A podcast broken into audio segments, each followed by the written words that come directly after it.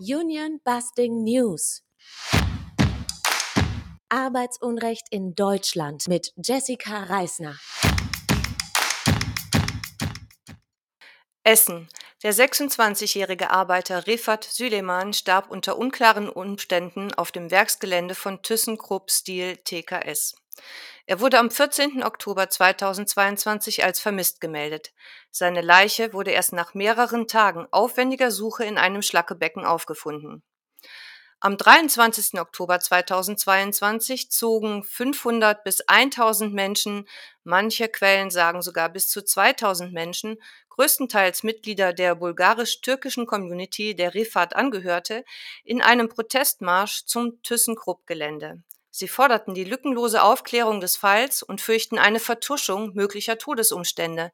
Zu Recht kritisieren die bulgarisch-türkische Gemeinde und weitere Unterstützerinnen die undurchsichtigen Beschäftigungsverhältnisse durch Subunternehmerketten und die ausbeuterischen und vor allen Dingen unsicheren Arbeitsumstände bulgarischer Leiharbeiterinnen. Soweit bekannt war Refat erst seit drei Tagen bei einer Leiharbeitsfirma in Oberhausen angestellt, die ihn jedoch weitervermittelte. Am Tag seines tödlichen Einsatzes soll er an die Reinigungsfirma Buchen ausgeliehen worden sein. Die Schlackebecken sind laut Berichten durch Zäune und Gitter gesichert. Laut Vorschrift darf auf dem Gelände nur in Gruppen von mindestens zwei Leuten gemeinsam gearbeitet werden. Offensichtlich war Refat jedoch während einer Frühstückspause alleine unterwegs.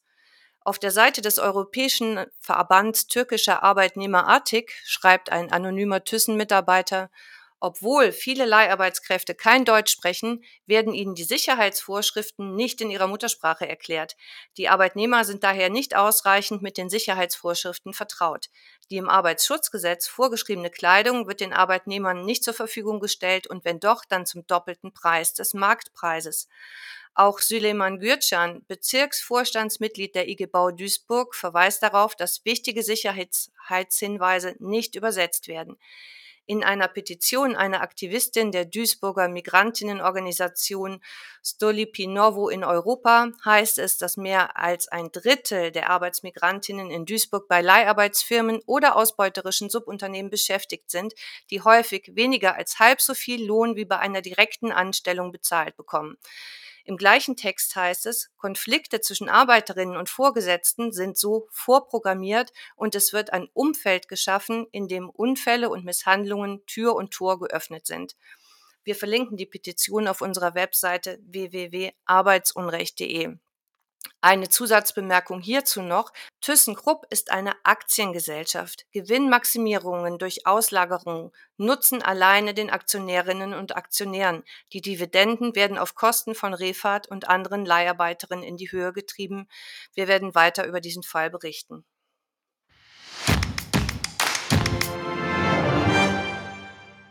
München.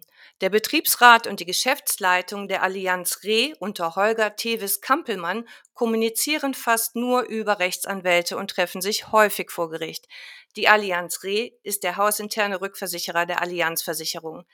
Bei der turnusmäßigen Betriebsratswahl 2022 protegierte das Unternehmen eine managementnahe Liste.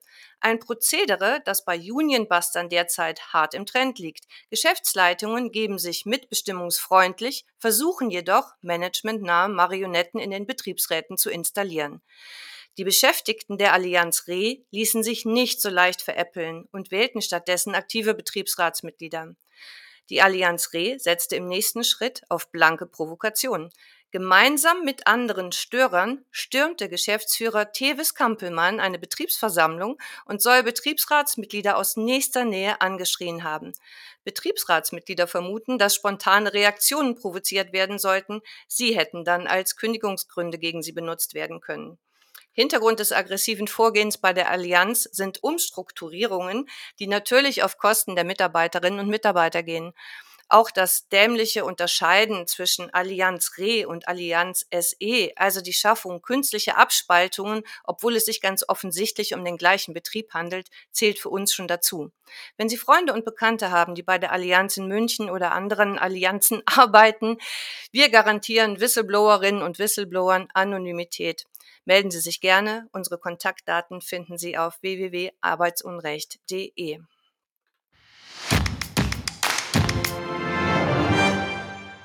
Fellbach bei Stuttgart. Der Betriebsrat der Ott Hydromet GmbH stimmte im dritten Anlauf der Kündigung der eigenen Vorsitzenden Svetlana zu. Auch dies also ein Beitrag zum Thema managementhörige Betriebsräte. Zur Erklärung. Betriebsratsmitglieder stehen unter besonderem Kündigungsschutz und können nur mit Zustimmung des Betriebsrats gekündigt werden. Fehlt diese Zustimmung, muss sie vom Arbeitsgericht ersetzt werden. Ein aktiver Betriebsrat, der auch nur ansatzweise ein wenig auf sich hält, stimmt Kündigungen selbstredend grundsätzlich überhaupt nicht zu. Die Betriebsratsvorsitzende Svetlana hat sich bei der Geschäftsleitung von Ott Hydromet unbeliebt gemacht, weil sie sich 2022 gegen die Schließung des Kalibrierlabors und der Abteilung für Handmessgeräte stark machte. Es folgten drei Kündigungen und eine schikanöse Herabstufung. Teile des Betriebsrats wurden offensichtlich gebrochen und auf die Seite des Managements gezogen. Das Union-Busting bei der Firma Ott Hydromet wurde von Rechtsanwältin Julia Bruck von der berüchtigten Union-Busting-Kanzlei Buse, ehemals Buse Heberer Fromm, begleitet. Auch hier gilt, melden Sie sich, wenn Sie weitergehende Informationen zum Vorgehen von Ott Hydromet und Buse gegen Beschäftigte und demokratische Mitbestimmung haben.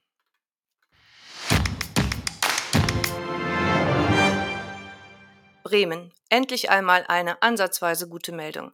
Das Landesarbeitsgericht Bremen hat der Betriebsratsvorsitzenden Nicole 15.000 Euro Schmerzensgeld zugesprochen. Das Management des Seniorenheimbetreibers Residenzgruppe hatte sie über zwei Jahre lang mit Union-Busting-Attacken überzogen. Bereits in erster Instanz hatte Nicole Recht bekommen. Die Residenzgruppe hatte allerdings die Schuspe, noch eine Instanz weiterzuziehen. Dabei hatten die zuständigen Gerichte in Bremen und Nienburg in den verschiedenen Verfahren immer wieder für die Betriebsratsvorsitzende Nicole entschieden. Die genannten Kündigungsgründe waren nichtig, die Gehaltskürzungen waren unrechtmäßig. Richter Böggemann vom Landesarbeitsgericht äußerte sich laut Taz sehr deutlich in Richtung Arbeitgeber. Alles, was sie machen, zielt auf die Existenzangst der Klägerin. Das bringt das Phänomen Union Busting eigentlich ziemlich gut auf den Punkt.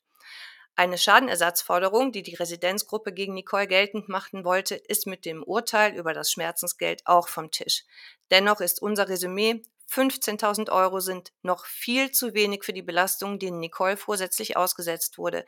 Es wird schon längst Zeit, die Gesetze so nachzuschärfen, dass die Straftat Union Busting auch empfindliche Strafen nach sich zieht.